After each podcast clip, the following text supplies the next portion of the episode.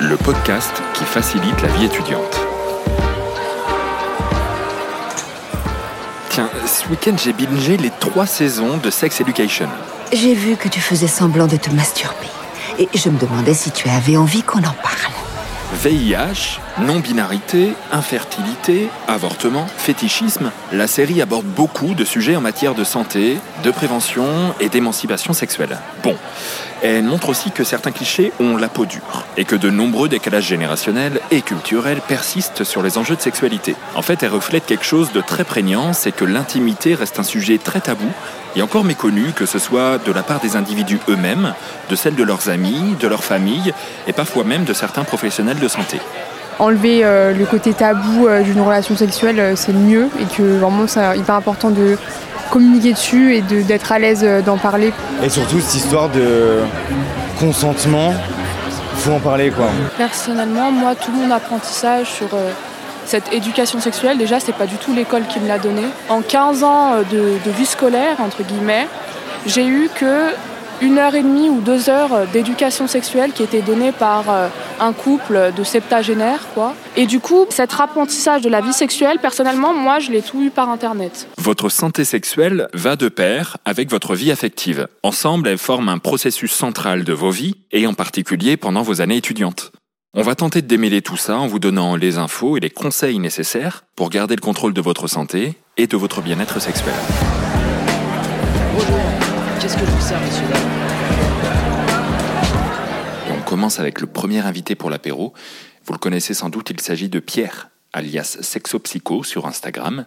Il est psychologue et sexologue et on l'a appelé pour qu'il livre son analyse et quelques conseils sur la sexualité pendant les années étudiantes. T'as lancé un compte Instagram, c'est Sexopsycho. Est-ce que en deux mots, tu peux nous présenter ce que tu y publies et pourquoi? Alors, euh, du coup, euh, c'est un compte qui parle de sexo et de psycho, c'est pour ça qu'il s'appelle comme ça. Et euh, le but, c'est d'essayer de proposer euh, donc euh, six catégories euh, de publications par semaine. Donc, il y a une catégorie euh, lecture et filmo qui tourne autour de la psychologie ou de la sexo, toujours un peu ces deux thèmes. Euh, il y a des outils thérapeutiques. Donc des, des choses que les personnes peuvent appliquer en autonomie. Il y a des, il faut qu'on en parle. Donc en gros c'est euh, dé- détabouiser euh, certains sujets euh, très très euh, bloqués. Euh, il y a euh, des reels pour faire un peu rire la communauté. Et puis il y a des IGTV pour parfois expliquer un, un- un- phénomène ou, ou, ou présenter un objet pour voilà le, le désacraliser. Euh, et je crois que j'ai fait ah puis des citations qui permettent aux personnes de voilà de, de s'imprégner de, de certains de certaines phrases pour Ouais. euh, enlever les injonctions. Voilà. Pour faire le lien avec l'épisode du podcast qu'on est en train de créer, c'est quoi les problématiques des étudiants que tu reçois ou avec lesquels tu échanges en termes de santé ou de bien-être sexuel? Alors très souvent, quand ça va être les étudiants, ça va être souvent euh, lié au stress. Euh, quand ça va être, ça va être aussi les problématiques au niveau du couple. Euh, souvent des personnes qui sont en pleine exploration euh, bah, de, bah, de leur sexualité, de leur intimité, et puis ils le font souvent en même temps qu'ils explorent une autre personne. Donc le problème, c'est que bah, justement, il faut réussir à, à, ti- à tirer un peu les ficelles pour savoir euh, ce qui dépend de mes envies, de mes besoins, plutôt que d'être que dans l'exploration de, de ceux euh, des autres. Du coup, parfois c'est cette euh, problématique-là. Et puis il y a aussi euh, beaucoup de beaucoup de personnes qui verbalisent juste l'envie d'être normales. Euh, et en fait, c'est ça le problème, c'est que très souvent, quand on cherche la normalité en sexualité, ben, on est un peu perdu parce qu'il n'y a pas de, il y a pas de normes et il faut réussir à définir sa propre sa propre identité. Et c'est aussi ça que je reçois, c'est parfois des personnes qui sont dans des questionnements au niveau de l'identité de l'identité de genre et, l'orientation sexuelle. Pour ce podcast, on a tendu notre micro à, à pas mal d'étudiants en sortie d'amphi ou en terrasse. Ils nous ont majoritairement et assez spontanément évoqué le consentement comme étant au cœur de leurs problématiques actuelles en termes de sexualité, de manière générale. C'est quoi les conseils que toi tu peux leur donner pour être bien armé face à cet enjeu du consentement?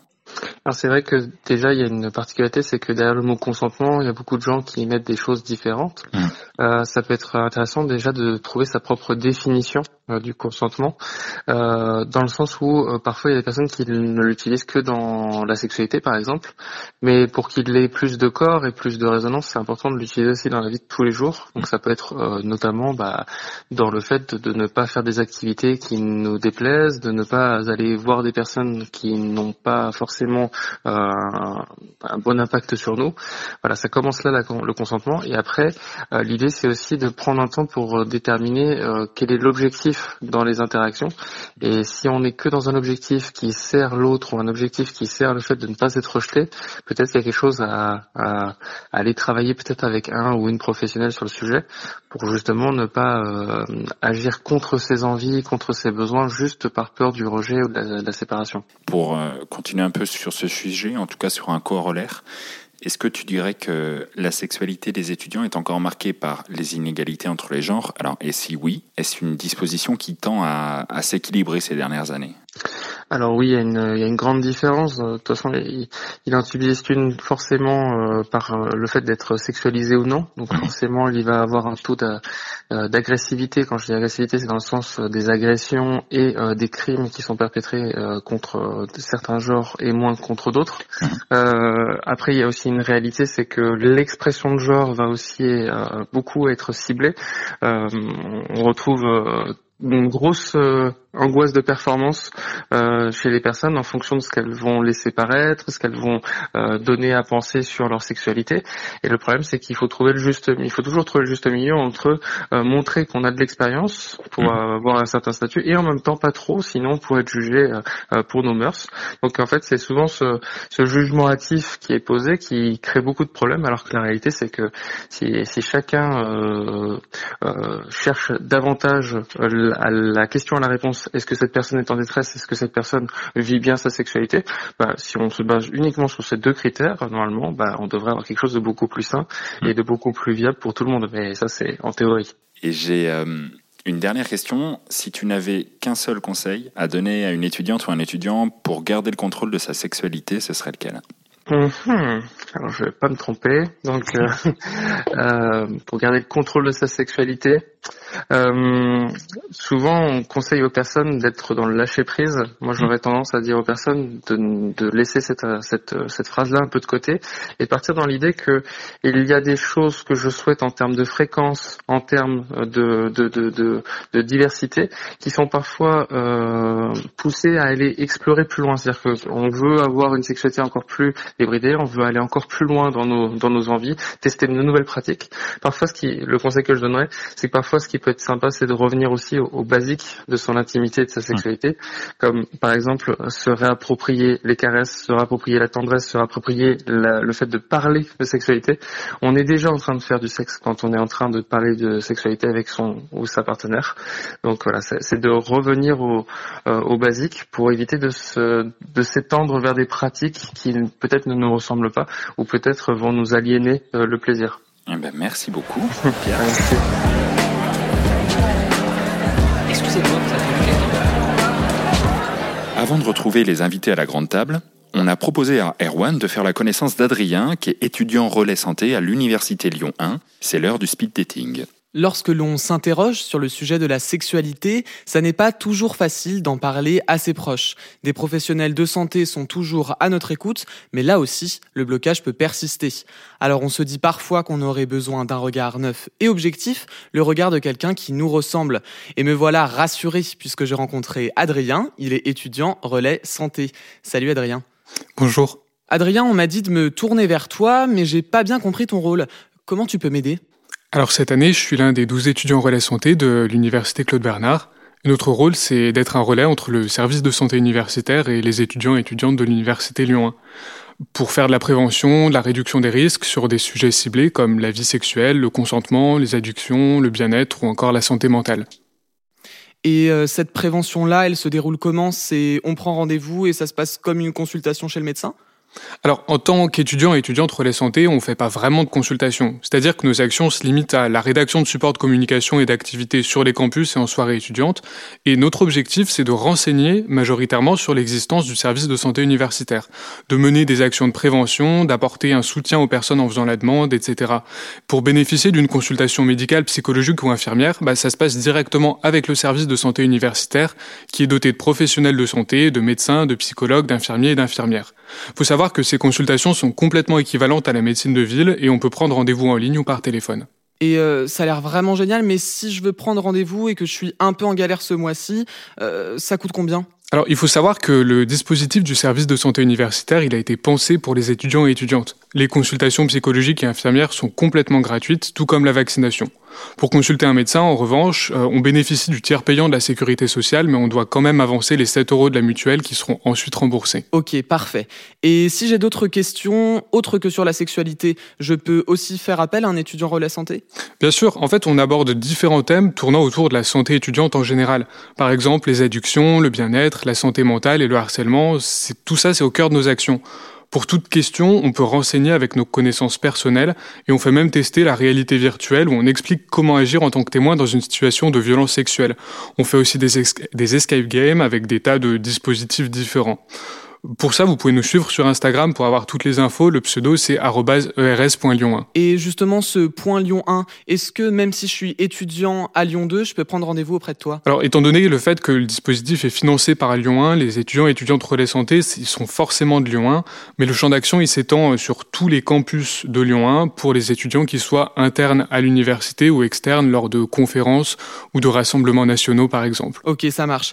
Et du coup, dernière question, comment je prends rendez-vous déjà? Alors pour prendre rendez-vous, ça se passe directement sur le site du service de santé universitaire. Il suffit de taper SSU Lyon 1 dans un moteur de recherche pour y arriver. D'accord, c'est noté. Merci Adrien. Alors, je vous laisse vous installer sur la grande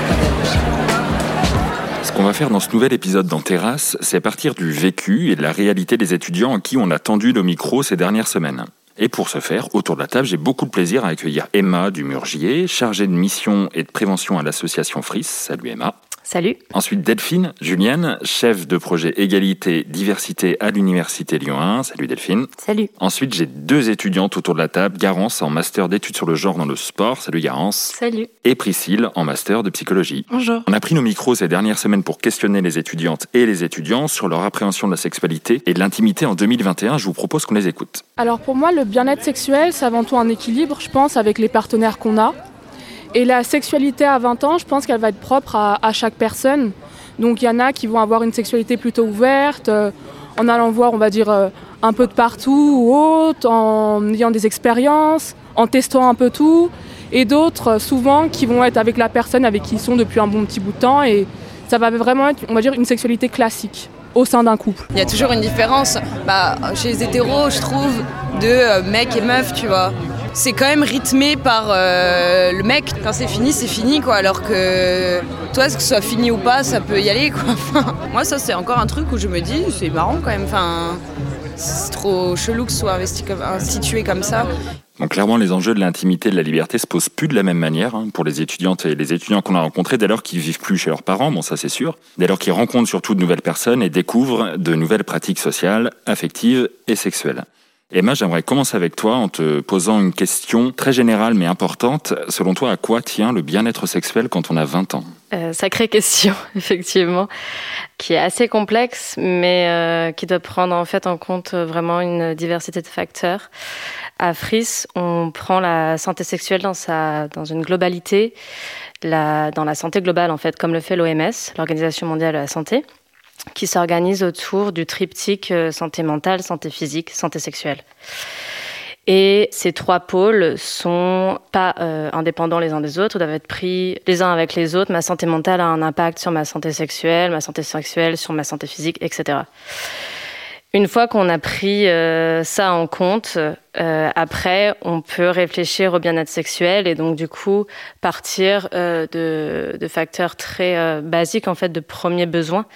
C'est est-ce que je vais avoir un logement, est-ce que je vais avoir de quoi manger aujourd'hui, est-ce que j'ai une stabilité financière ou un emploi, est-ce que je suis entourée, est-ce que j'ai des proches à qui je peux parler? Et, et une fois qu'on a ces, ces choses-là en place, on peut penser au bien-être sexuel le bien-être sexuel qui va ensuite pouvoir euh, s'épanouir avec euh, de la prévention, de la communication. La communication, c'est hyper important. Des discussions autour de la sexualité, enlever le tabou. Et euh, après, c'est comme disait une, une des étudiantes pendant les, les, les témoignages, c'est que la sexualité à 20 ans, en fait, elle est différente pour tout le monde. Et la sexualité en général évolue tout au long de la vie. Et donc, du coup, elle est différente euh, tout au long de la vie. Et ça va, ça va différer voilà, selon les, les personnes, selon bah, ce qu'elles vivent en ce moment, leur parcours de vie, etc. Garance, pour toi, s'il y avait un enjeu majeur dans le cadre du bien-être sexuel qui était, qui était vraiment à souligner, euh, surtout quand on est étudiant, ce serait lequel? Pour moi, l'un des trucs les plus importants euh, au niveau du bien-être sexuel, c'est, ouais, bah, comme tu disais, la communication, enfin trouver un endroit euh, entouré de, de, personnes avec qui on peut euh, échanger de manière euh, libre, euh, sans, sans jugement, et que bah au moins on peut euh, confronter voilà différents points de vue, différentes expériences, et, euh, et je pense que c'est comme ça qu'on qu'on va construire et qu'on va se permettre aussi éventuellement de d'avoir diverses expériences qu'on n'aurait pas pu imaginer avant. Pour moi, ouais, le plus important, c'est de trouver ce cadre-là avec qui, enfin, ce cadre entouré de personnes bienveillantes. Et Priscille, selon toi, ce cadre, il existe? Je pense qu'il faut essayer de se le créer en se rapprochant des personnes qui ont à peu près euh, les mêmes valeurs, la même conception de la, de la sexualité. Et je rajouterais du coup, pour rebondir euh, avec ce que disait Garant, ça serait euh, le, le consentement, euh, comme on a souligné tout à l'heure. Euh, quand on a 20 ans, justement, on est peut-être euh, en train de découvrir plein de choses. Et tant qu'il y a le respect du consentement, je pense que c'est l'essentiel. On y reviendra sur le consentement qui est vraiment un enjeu majeur qui est, qui est ressorti dans beaucoup de témoignages. Delphine, pour continuer là-dessus, j'aimerais te demander comment, selon toi, le rapport des étudiants à la sexualité a évolué ces derniers temps? C'est une question qui est très compliquée à quantifier en France mmh. Euh, parce qu'en fait, on a de manière générale très peu d'enquêtes sur la sexualité et encore moins sur euh, celle des jeunes et celle des étudiants. C'est un peu le, trou noir euh, des enquêtes statistiques. Mais on a, on a quand même beaucoup de choses et, je pense qu'il y a une, prise de conscience de la part de, nombreux étudiants et étudiantes sur le fait qu'ils sont acteurs de leur sexualité et euh, de leur vie affective de manière générale. Et je pense qu'il y a aussi, heureusement, une prise de conscience des acteurs de l'université et des services de l'université et des services de santé de manière générale aussi. Donc j'espère que ça évolue en mieux. Mmh. Euh, ensuite, le, le problème, c'est que voilà, on n'a pas vraiment de d'indicateurs sur lesquels s'appuyer, mis à part des témoignages et des des témoignages d'étudiants et d'étudiantes euh, qui sont heureusement de plus en plus fréquents. Alors, c'est des enjeux euh, auxquels toi tu t'attaches dans tes missions quotidiennes, dans le cadre de la mission égalité diversité de l'université Claude Bernard Lyon. Est-ce que tu dirais malgré tout que, de manière générale, l'éducation de la sexualité en milieu universitaire est alors satisfaisante? Ça, c'est ma question, mais est-ce qu'elle est la même partout d'abord? Je pense qu'elle est partielle, ouais. parce que euh, on a tendance à imaginer. Je pense que je serais pas la seule sur cette table à, à penser ça que euh, à partir du moment où on est majeur, euh, on est euh, le seul à pouvoir prendre des décisions et à pouvoir s'informer sur euh, sur sa propre vie. Alors d'une partie c'est vrai hein, en effet, mais euh, mais je pense qu'on oublie qu'on on apprend tout au long de notre vie et heureusement et, et que l'université est là pour euh, continuer d'apporter des informations et des enseignements à ses étudiants et à ses étudiantes et pas que à ses agents aussi. Mmh. Pour, euh, pour ce qui est des, du personnel de l'université, notamment des services de santé universitaires, je pense que c'est pas des sujets qui sont euh, primordiaux pour euh, tous et toutes. Il euh, y, a, y, a, encore beaucoup de besoins de, de, formation de la part des personnels de santé et de la part du personnel de l'université, de la, enfin de la part du personnel qui fréquente des étudiants de manière générale. Donc de ce point de vue-là, je dirais qu'elle est un peu inégalitaire sur le territoire et que ça dépend vraiment de comment est-ce que euh, l'université s'engage de manière générale sur les les questions de sexualité, de violence euh, sexistes et sexuelles aussi. On va en parler ça justement. Et alors on entend de nombreux témoignages, notamment d'étudiantes et d'étudiants qui recherchent l'équilibre et le respect hein, dans la relation évidemment à l'autre, dans les rapports intimes et sexuels aussi. Euh, mais malgré tout, ces rapports-là sont largement construits à partir d'une approche qui est très masculine. Et, chose impressionnante, l'enjeu du consentement est encore loin d'être réglé. J'en veux pour exemple les très nombreux témoignages qu'on a reçus spontanément autour des rapports hommes-femmes, encore déséquilibrés, des inégalités, et donc autour de cet enjeu encore hyper prégnant du consentement. On a un âge où bah, c'est normal, on a des envies, on a des désirs, mais il faut pas oublier qu'on est deux. Et il faut vraiment tout le temps demander ce que pense l'autre et comment se sent l'autre. Bah forcément, la question du consentement, pour moi, elle n'est pas réglée. Encore et encore, on a toujours euh, des histoires d'agression sexuelle ou autres. Et euh, à la rentrée, on avait beaucoup de posts sur des comptes féministes ou autres. Euh, les, week-ends d'intégration, faites attention. Les soirées étudiantes, faites attention. Donc forcément, si ces postes-là reviennent chaque année, c'est que cette question n'est toujours pas réglée. Euh, moi, je trouve que les médias font un énorme travail là-dessus. Après, je sais pas si c'est seulement mon feed, enfin ma bulle sur mon Instagram qui fait que j'ai souvent des informations là-dessus, mais il y a vraiment une euh, vulgarisation de tous ces sujets-là pour euh, faire en sorte que ce soit plus euh, tabou et qu'on puisse en parler et tout. Surtout les réseaux sociaux, en fait, parce que les médias, la télé et tout, peut-être un peu moins, mais les réseaux sociaux font que on a des témoignages, vraiment une sensibilisation au consentement. Priscille, comment est-ce qu'on explique qu'en 2021, la majorité des étudiants qu'on rencontre évoquent spontanément le fait que l'enjeu du consentement est encore loin d'être réglé? Je pense déjà c'est une notion qu'on, enfin depuis 3-4 ans, je pense on entend beaucoup parler de, de consentement. Après j'ai l'impression qu'on a tous intégré la définition, à peu près, une grande majorité en tout cas, mais qu'après l'appliquer, j'ai l'impression pour beaucoup c'est compliqué. Donc il y a la théorie, il n'y a pas beaucoup la pratique. Sur les réseaux, on le voit beaucoup, on entend beaucoup aussi à la télé, c'est quelque chose, euh, même dans les discussions, on en parle beaucoup entre amis mais euh, j'ai l'impression que euh, pour l'appliquer, c'est différent. J'ai l'impression qu'on n'a pas tous les moyens parfois d'exprimer euh, le consentement et on n'a pas certaines personnes n'ont pas aussi la volonté ou la capacité de demander le consentement ou on leur a pas appris à le faire. La libération de la parole a été importante, mais j'ai l'impression que c'est un pas qui suffit pas pour régler euh, cet enjeu du consentement. Comment ça s'explique, Emma, et par quoi ça doit passer pour être réglé? La sensibilisation, je dirais, l'éducation. Euh, c'est vrai qu'aujourd'hui, c'est un peu euh, affligeant parce que il y a une très grande libération de la parole sur les violences et sur le consentement, l'importance du consentement. Mais en fait, on dirait qu'il se passe rien. Euh, tous les jours, on a des nouveaux témoignages dans plein de milieux différents, et puis il se passe pas grand-chose. Et je voulais juste rebondir sur la notion de consentement, parce que je pense que c'est très important aujourd'hui d'en parler. Il faut faire la prévention, il faut, euh, dès le plus jeune âge, euh, parler de, cette notion de consentement, mais consentir, ça veut dire accepter que quelque chose se passe. Et en fait, je pense que l'étape suivante, ça sera aussi rendre les, personnes actrices de leur propre sexualité et plus à consentir, à accepter qu'on leur propose un rapport sexuel, mais à, être, euh, à euh, acteur, actrice, à proposer elle-même et à, plus, euh, voilà, à revenir sur un pied d'égalité. Et, et, je pense que ça serait intéressant d'avoir un débat général et une discussion ouverte sur cette notion de consentement, sur le mot, sur la symbolique, sur ce que ça veut dire vraiment. Et je pense que bon, ça sera, peut-être l'étape suivante, mais ça peut être des pistes de réflexion intéressantes. Pour faire un lien avec l'actualité et euh, malheureusement le fait qu'il y ait une vague de plaintes actuelles qui déferle sur les réseaux, notamment avec le hashtag Balance ton bar, qui est saisi par euh, des victimes, jeunes, femmes souvent, euh, droguées au GHB, et à leur insu dans les bars pendant les soirées. donc voilà, en 2021, on en est là, devoir mettre un couvercle sur son verre en soirée pour se protéger des intoxications de quelques bonhommes mal intentionnés. Les prises excessives de psychotropes, dont l'alcool, hein, sont des situations où l'enjeu du consentement est particulièrement posé, et là aussi on a eu des témoignages.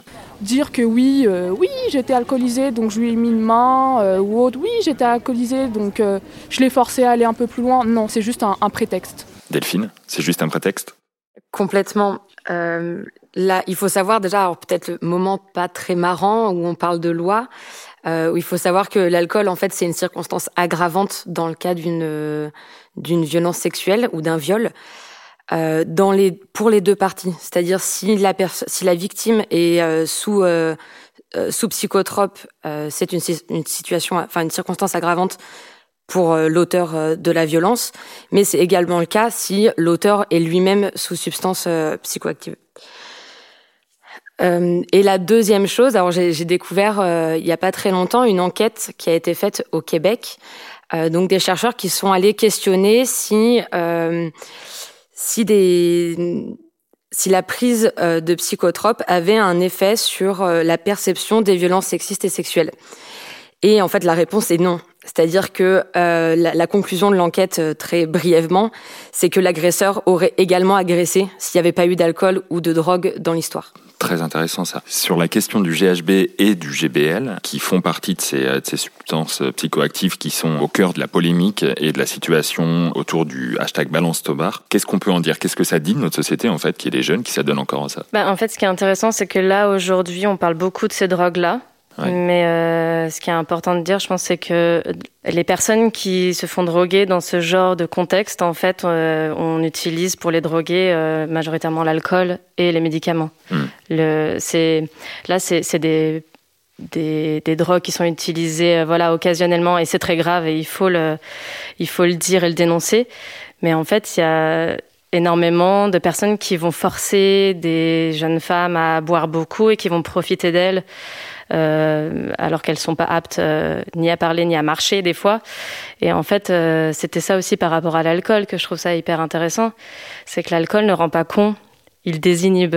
Mm. Et donc, en fait, il n'y a pas besoin d'alcool pour être un violeur ou un agresseur. Et d'ailleurs, il y a souvent des violeurs, des agresseurs qui sont même pas bourrés, mais qui vont profiter d'une personne qui est bourrée.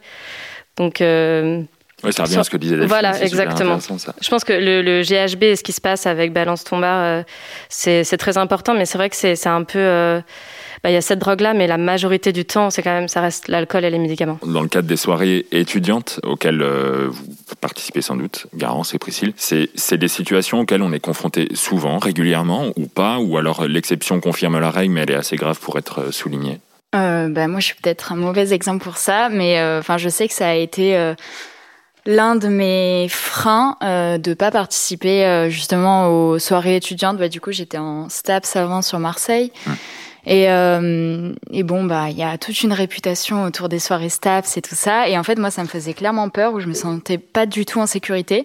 Ouais. Euh, et je me disais qu'en fait, si il m'arrivait quelque chose à ce genre de soirée, euh, bah, c'est pas dans toutes les soirées où il y a une zone euh, où justement une sorte de stand euh, parce qu'il y a des assos qui font ça ouais.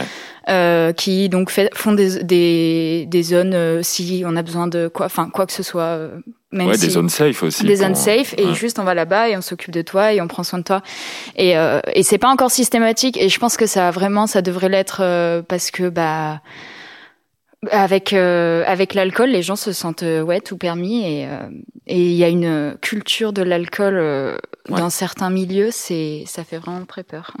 Tu verras, Euh, j'ai pas, ça m'est pas arrivé à moi-même, mais j'ai beaucoup, euh, en tout cas, j'ai quelques copines qui m'ont témoigné comme ça de moments. Elles arrivent pas encore à mettre le mot en disant je me suis fait droguer, mais il y a des moments de la soirée où elles ont pas vraiment bu ou euh, ou quoi, où elles ont pas pris euh, d'autres produits, mais il y a un trou noir, il y a quelque chose qui s'est passé. On ne se rappelle pas de ce moment-là. En tout cas, ça arrivait à deux trois amis. Moi, ça m'est pas arrivé, mais je ressens la même chose euh, que ce que tu viens de dire, Garance. L'insécurité, euh, faire attention au verre aussi, alors qu'on n'est pas censé se préoccuper de ça. Et c'est vrai que je pense que dans les soirées étudiantes, j'en ai pas fait beaucoup, mais en tout cas, il manque des, des endroits de, de safe zone ou euh, des, la présence de certaines euh, associations. Oui, parce que sinon, du coup, tu vas en, au final, tu vas en équipe et si tu n'es pas en équipe, tu te sens pas en sécurité. Et bon, après, il faut y aller en équipe euh, bienveillant, euh, enfin, une équipe bienveillante, quoi, parce que, bah, ça arrive d'avoir des équipes où tu vois des gens qui lâchent leurs potes euh, complètement ivres, euh, à, à moitié dans le coma sur le bord, euh, sur le bord de la route et ça leur pose pas de soucis, quoi. Donc, euh, ça, c'est, ouais. Les prises excessives de psychotropes jusqu'au sujet suivant, il n'y a qu'un pas, malgré une forte libération de la parole. En ce qui concerne les violences sexistes et sexuelles, ces dernières années, le problème est loin d'être réglé. Là aussi, on a du témoignage. Bah, moi j'ai l'impression que c'est quand même euh, plus pris en compte dans le sens où on en entend plus parler mais euh, que c'est toujours pas réglé donc c'est quand même assez grave je trouve en 2021 que bah, y ait encore euh, des agressions sexuelles. s'est fait agresser plusieurs fois à Lyon. Et dont une fois on était ensemble avec une autre amie de notre prépa. On, était, on se dirigeait vers le métro et euh, on a entendu euh, des, des mecs euh, nous dire Ah, encore des LGBT de merde. Et ils nous ont lancé de, lancé de la sauce dans la gueule en fait. Et ça nous a marqué. Enfin, moi, ça m'a pas traumatisé ni rien. Je pense pas que toi non plus. Mais juste, on aimerait avoir un peu plus de sécurité et juste le fait que des thématiques comme l'homosexualité, etc., soient encore super tabous. Enfin, même pas tabou, juste pas respecté, c'est super angoissant, quoi. Parce qu'on se dit, ouais, là, si je sors à telle heure, euh, toute seule, je vais me faire agresser. On aimerait qu'il y ait un peu plus de sécurité pour les femmes, notamment, ou les personnes qui rentrent pas dans le cadre euh, social habituel, quoi. Il y a des gens, je sais, qui sont très vite traumatisés et qui, du coup, sont reclus chez eux et veulent même plus sortir, quoi. Je pense que si ça se passe déjà dans le cadre scolaire, faut saisir la direction. Ensuite, dans la rue, bah, c'est beaucoup plus compliqué. Il faut essayer d'aller trouver un commissariat directement. Et en tant que témoin, déjà, il faut aller voir la victime. après, il faudrait essayer de l'encourager, il faudrait lui dire que c'est pas elle le problème et tout, parce que des fois, c'est euh, les victimes qui sont considérées euh, bah, coupables et tout, elles se sentent coupables, donc il faut essayer de les déculpabiliser et puis après les, les accompagner dans leur démarche pour aller porter plainte. Ou... Euh. Avant de passer à, savoir comment est-ce qu'on prévient mieux, est-ce qu'on jugule mieux ces, ces, violences sexistes et sexuelles, j'ai envie de te demander, Delphine, quel état des lieux on peut dresser des violences sexistes et sexuelles dans la communauté étudiante en France? Alors ça rejoint un peu euh, ce que je disais au, début de l'épisode, mais euh, il y a aussi de plus en plus d'associations et d'établissements qui ont fait un peu un état des lieux euh, en interne. Nous, à Lyon 1, on a fait une enquête sur le consentement en 2019, euh, qui a été donc adressée à toute la population étudiante. Euh, ce résultat, il n'est pas euh, pire ou mieux que euh, celui, celui des, des, autres universités. Hein. Il est juste représentatif de ce qui se passe mmh. en France et, et, dans le monde de manière générale. Et que globalement, une étudiante sur cinq est victime de violences sexistes ou sexuelles à l'université. Il faut savoir que quand on dit à l'université, ça comprend pendant les enseignements, euh, que ça soit avec des étudiants, des étudiantes ou avec des enseignants. Ça comprend aussi les moments où on est en contact avec du personnel administratif, entre les étudiants et les étudiantes, et également en dehors de l'université. Dans le cadre de soirées notamment. Dans le cadre de soirées notamment. Par quelle mesure, euh, du coup, Emma, est-ce qu'on doit passer, euh, selon toi, pour prévenir et juguler ces, ce type de violence sexiste et sexuelle Détruire le patriarcat. non, euh, c'est vraiment très complexe comme, comme euh, question, pardon. Euh, je dirais, puisque c'est mon travail, la sensibilisation et l'éducation, euh, dès le plus jeune âge, vraiment. Et, euh, mais c'est aussi des questions qu'il faut régler euh, au niveau institutionnel en fait et étatique. Et euh, il faut que l'État se saisisse de ces questions et, et repense euh, en profondeur euh, les rapports de domination voilà vaste programme. Mais mais je dirais de prime abord comme ça la sensibilisation et l'éducation.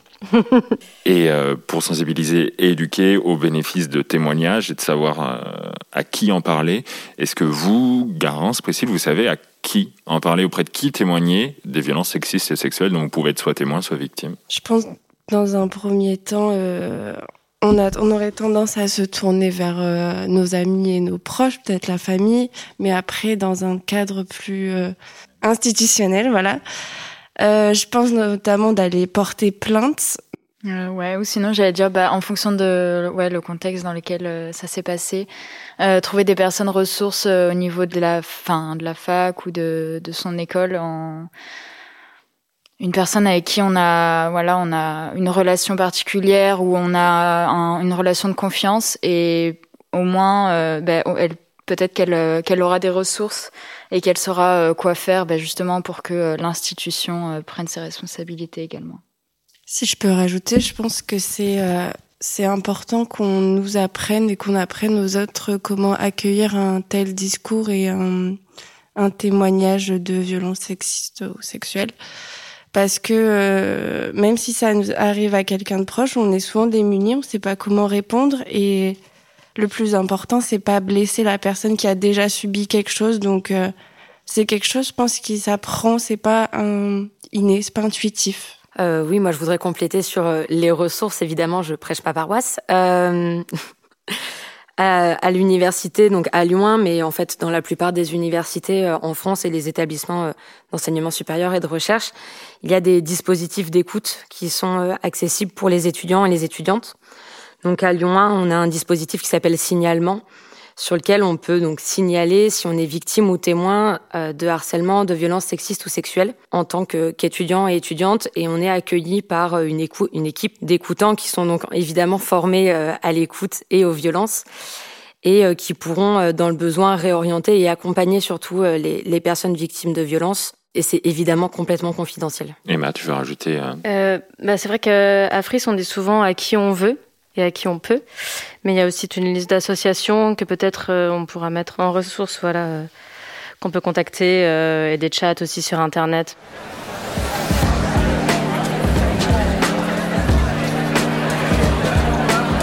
La santé et le bien-être sexuel tiennent donc bien évidemment à ces enjeux d'éducation, de libération de la parole, de consentement et de combat face à ces violences sexistes et sexuelles qui existent encore. Mais ça tient aussi à notre rapport à la prévention des risques de santé associés à la sexualité, notamment les IST, ainsi qu'au rapport qu'on a avec la contraception. Et justement, la meilleure contraception, bah, c'est celle qu'on choisit en fonction de sa situation personnelle, sociale et relationnelle, et celle dont on comprend le fonctionnement.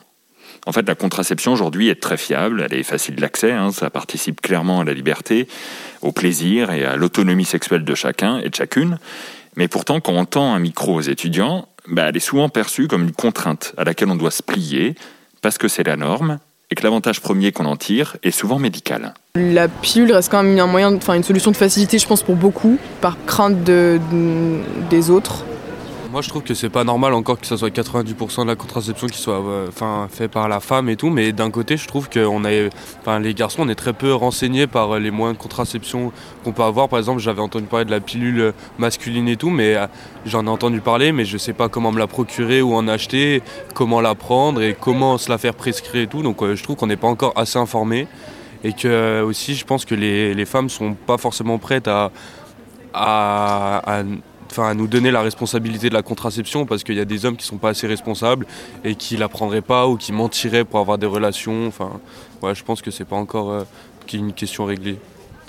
Pour comprendre de quoi on parle, Emma, des basiques au petit nouveau, quelle est la palette contraceptive à laquelle on a accès en 2021 euh, Une très large palette, euh, vraiment. Euh, pour juste rebondir sur le dernier témoignage, la pilule masculine euh, n'existe malheureusement pas.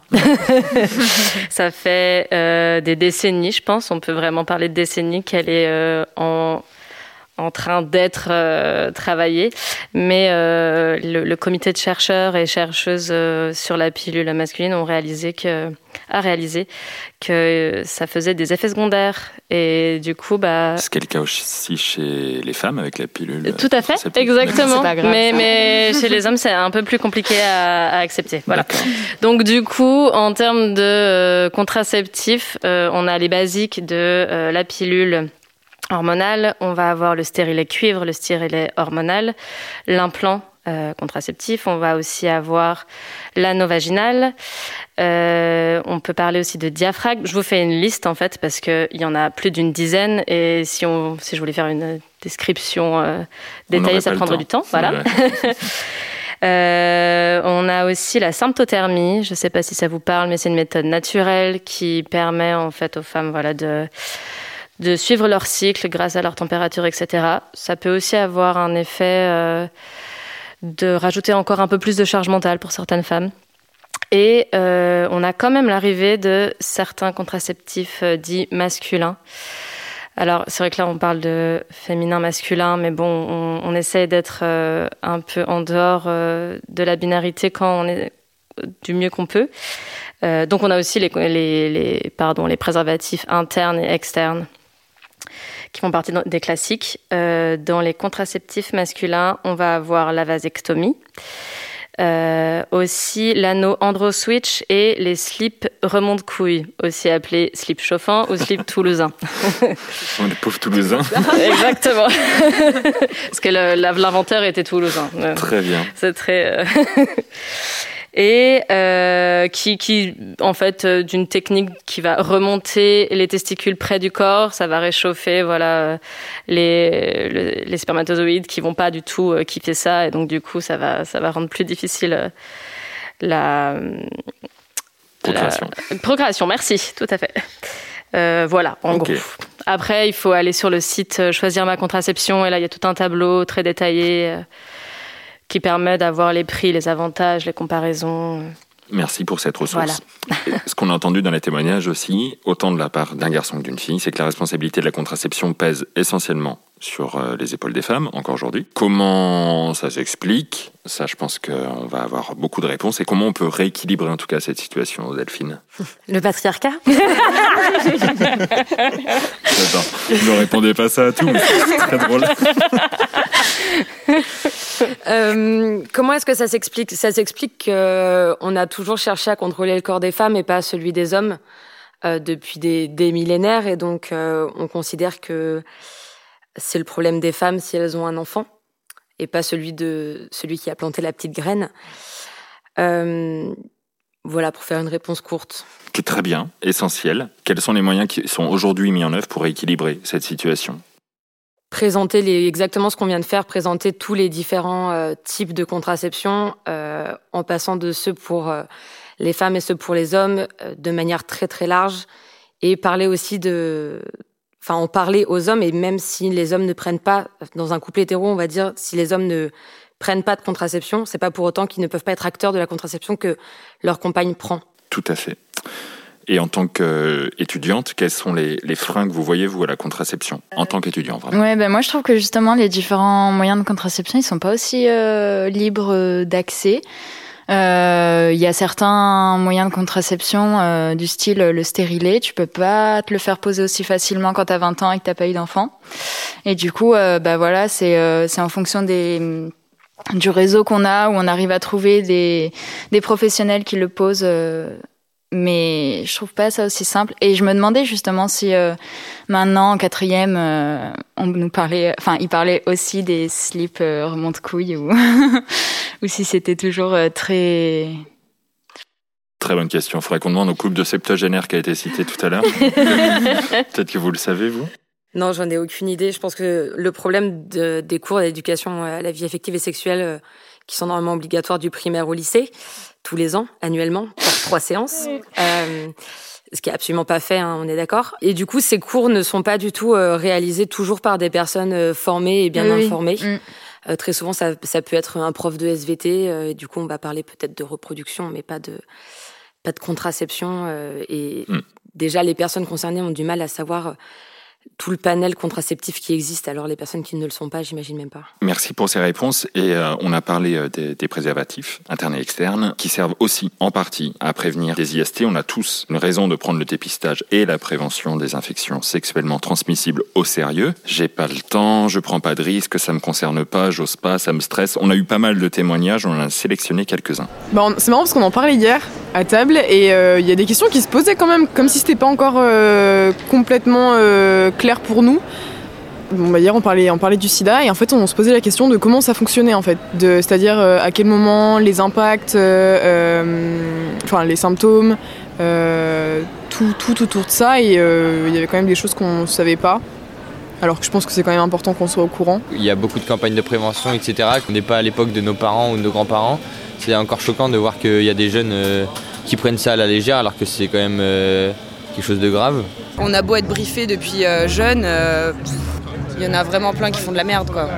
J'ai jamais foutu une capote, tu vois, je me dis, c'est chaud. Après, bon, je couche pas avec n'importe qui, je suis couché qu'avec mes copains, mais enfin, je veux dire, j'ai jamais eu de capote de ma vie quoi. Et pourtant, j'ai des amis qui ont le VIH et tout, tu vois, donc je suis en mode euh, bah, réveille-toi par contre. Mais après, je sais qu'il n'y a pas de risque. Mais bon, c'est. Voilà. le dépistage, je trouve qu'il est peut-être pas assez mis en avant, qu'on parle beaucoup de, de, se protéger, tout ça, mais je pense que se faire dépister aussi, c'est euh, un élément clé et qui devrait être fait à chaque fois, euh, enfin à chaque relation avec un nouveau partenaire, quoi. Mettre un préservatif, se faire régulièrement dépister aussi, bon, c'est pas des gestes dont on prend facilement l'habitude. Et pourtant, j'ai l'impression qu'on n'a jamais eu autant de moyens à notre disposition pour mieux nous prémunir des IST. Et qu'il y a des solutions adaptées qui existent pour chacune et chacun d'entre nous. Emma, même exercice que la dernière fois, si tu veux bien, un point sur les principales IST qui existent et, peut-être les moyens de se soigner. Je, dis les principales parce que là c'est pareil, on va pas faire une liste à ouais, des centaines d'IST. Tellement de choses sur lesquelles j'aimerais rebondir dans ces témoignages. Je t'en prie. Mais euh, déjà la question est intéressante parce que les principales IST, est-ce qu'on va parler des plus fréquentes ou de celles qui font le plus peur? Parce qu'on parle souvent euh, du sida, du VIH, alors qu'en réalité les plus fréquentes ça va être la chlamydia ou le HPV. Après, euh, je voulais rebondir surtout sur euh, un, surtout sur un des témoignages euh, qui disait c'est grave. En fait, c'est pas si grave. Mm. les IST, si on se fait dépister, il faut se faire dépister parce que les la majorité des IST sont asymptomatiques. Et une fois qu'elles sont dépistées, eh ben, on en guérit avec un traitement tout basiquement. Et en fait, il ne faut pas avoir euh, peur des IST. Euh, en fait, ce qui va être difficile, c'est si on les dépiste pas, qu'on les voit pas, et donc du coup, ça va après arriver à des complications.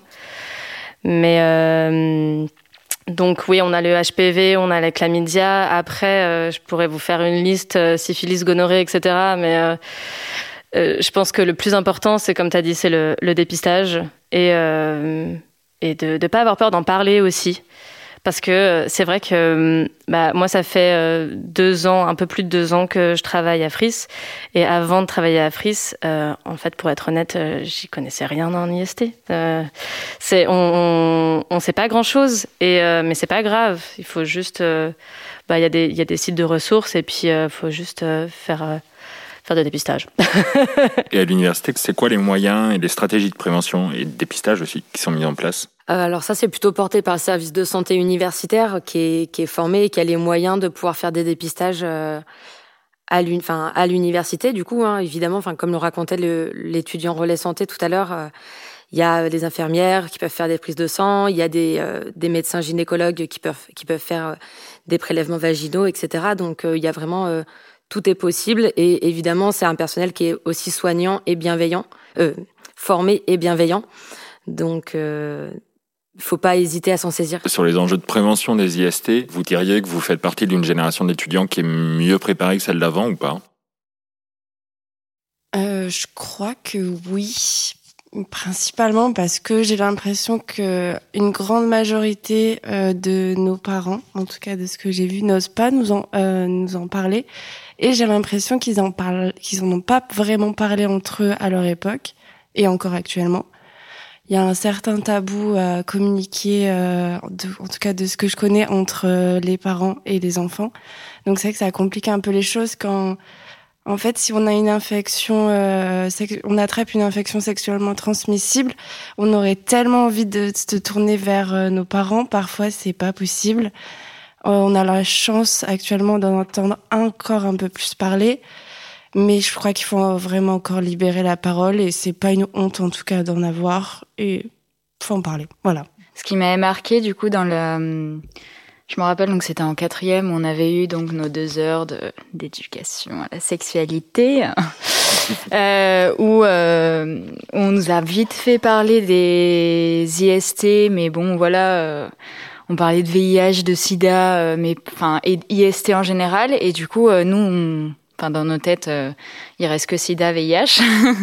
et en fait, c'est bah, pareil, c'est très hétérocentré la manière dont on va aborder les choses. Et et je pense que ouais, bah dans des relations sexuelles, par exemple, avec des personnes à vulve, bah, on n'en parle pas du tout. Et je trouve ça super important de que ce soit également abordé et dire qu'il y a également des risques et que c'est pas que c'est également important de se faire dépister, euh, même si on relationne euh, uniquement avec euh, des personnes de même sexe que nous. Je vais faire un, petit teasing. Euh, Fris va bientôt sortir un site spécialement dédié aux personnes à vulve qui ont des rapports sexuels avec des personnes à vulve. Trop bien. On va revenir pour finir ce podcast à de l'info basique en se demandant auprès de qui se tourner quand on souhaite évoquer sa santé sexuelle avec un ou une professionnelle de santé, ce qui n'est pas forcément évident de répondre, notamment les étudiants qu'on a rencontrés. On écoute Corentin. Je pense que si j'avais besoin, j'irais voir mon médecin généraliste, mais enfin, c'est pas la première euh, personne qui me viendra à l'esprit et c'est pas une personne, je pense, qui est super qualifiée pour parler de tout ça, mais c'est la, la personne laquelle j'irai voir parce que je vois pas d'autres euh, médecins ou je connais pas d'autres choses euh, plus spécialisées. Qui consulter, quand et comment, quand on veut évoquer sa santé sexuelle avec un professionnel de santé. Emma. Peut venir à Fris, non, non, mais le médecin généraliste, ça marche bien. On peut aller en Cégide, c'est les centres gratuits euh, d'information, de diagnostic et de dépistage qui sont du coup à hôpital euh, Édouard Herriot et à la Croix-Rousse. Euh, on a aussi le C2S dans le premier, c'est le centre de sexualité. On a aussi AIDS, qui est dans le sixième, qui peut parler de ça. Euh, et, après, on peut aussi encore aller sur des sites et des chats. Alors après, il faut bien vérifier pour euh, les endroits que j'ai donnés avant parce qu'il y a des horaires spécifiques. C'est pas accessible tout le temps. Voilà. Il faut regarder un peu sur Internet, mais voilà ce que j'ai en tête. À l'université, les ERS À l'université, oui, pour discuter, il y a les ERS. Pour être un peu plus accompagné, euh, il y a le service de santé. Mais de manière générale, je dirais qu'il faut trouver, enfin, c'est ce qu'évoque euh, ce, ce Corentin, c'est qu'il faut trouver un, un, soignant ou une soignante avec qui on est à l'aise. Et il faut pas hésiter à changer plusieurs fois si, euh, si c'est pas le cas. D'ailleurs, euh, il y a un site qui s'appelle Gin Co. Euh, qui répertorie les professionnels de santé safe et qui serait apte à discuter de ce sujet-là. Tu peux épeler Jean, euh, alors G-Y-N, and, le, le petit euh, S là, co, C-O. Merci. Qui c'est que vous allez consulter, vous, intuitivement comme ça, pour euh, parler santé sexuelle? Bah moi c'est pas mon médecin généraliste parce qu'il n'y en a pas sur Lyon. Mais non, je trouve ça ouais, c'est vrai que c'est une question très compliquée en vrai de bah c'est vrai qu'il y a les services universitaires et tout ça.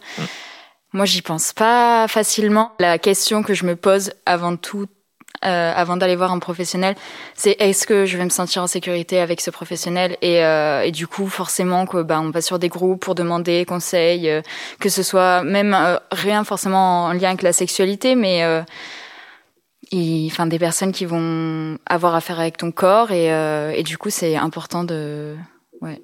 Je dirais que j'ai tendance déjà, dans un premier temps, à me tourner vers mes amis euh, c'est pas toujours le bon choix parce que eux-mêmes ne sont pas toujours euh, n'ont pas toujours les réponses euh, à mes questions. Mais avant, oui, je fais passer ma question par des amis pour après ensuite aller voir euh, un ou une professionnelle. Et moi, ce qui me vient à l'esprit, ça serait plutôt euh, les pharmaciens et les pharmaciennes, mmh. où je me suis, je suis déjà allée poser des questions, acheter des choses en rapport avec la santé sexuelle. Donc, ouais, c'est ce qui me vient à l'esprit, les, les pharmacies, ouais. Merci. Alors pour la dernière toute petite partie, je vais vous demander le conseil que vous donneriez à une étudiante ou un étudiant pour garder le contrôle de sa santé et de son bien-être sexuel. Instinctivement, je dirais euh, poser des questions. Moi, ça serait, euh, je dirais, de d'oublier le regard des autres. C'est la chose la plus compliquée à faire, mais je crois que c'est celle qui fait le plus de bien, en tout cas. Ouais, ça va peut-être se rejoindre, mais le, le côté euh, se poser des questions et aller chercher l'information, euh, enfin, sur diverses euh, à divers endroits. Je pense que c'est important de multiplier les ressources. Alors moi, je pense qu'on ne peut pas tout contrôler et c'est bien, mais surtout être à l'écoute de son corps et de sa tête. Mais merci à toutes les quatre pour votre participation. C'est la fin de cet épisode et sachez que sur le compte Insta du Crous, comme d'habitude, vous retrouverez tout plein de liens vers les initiatives qu'on a citées et vers les services qui peuvent vous venir en aide. À très vite en terrasse.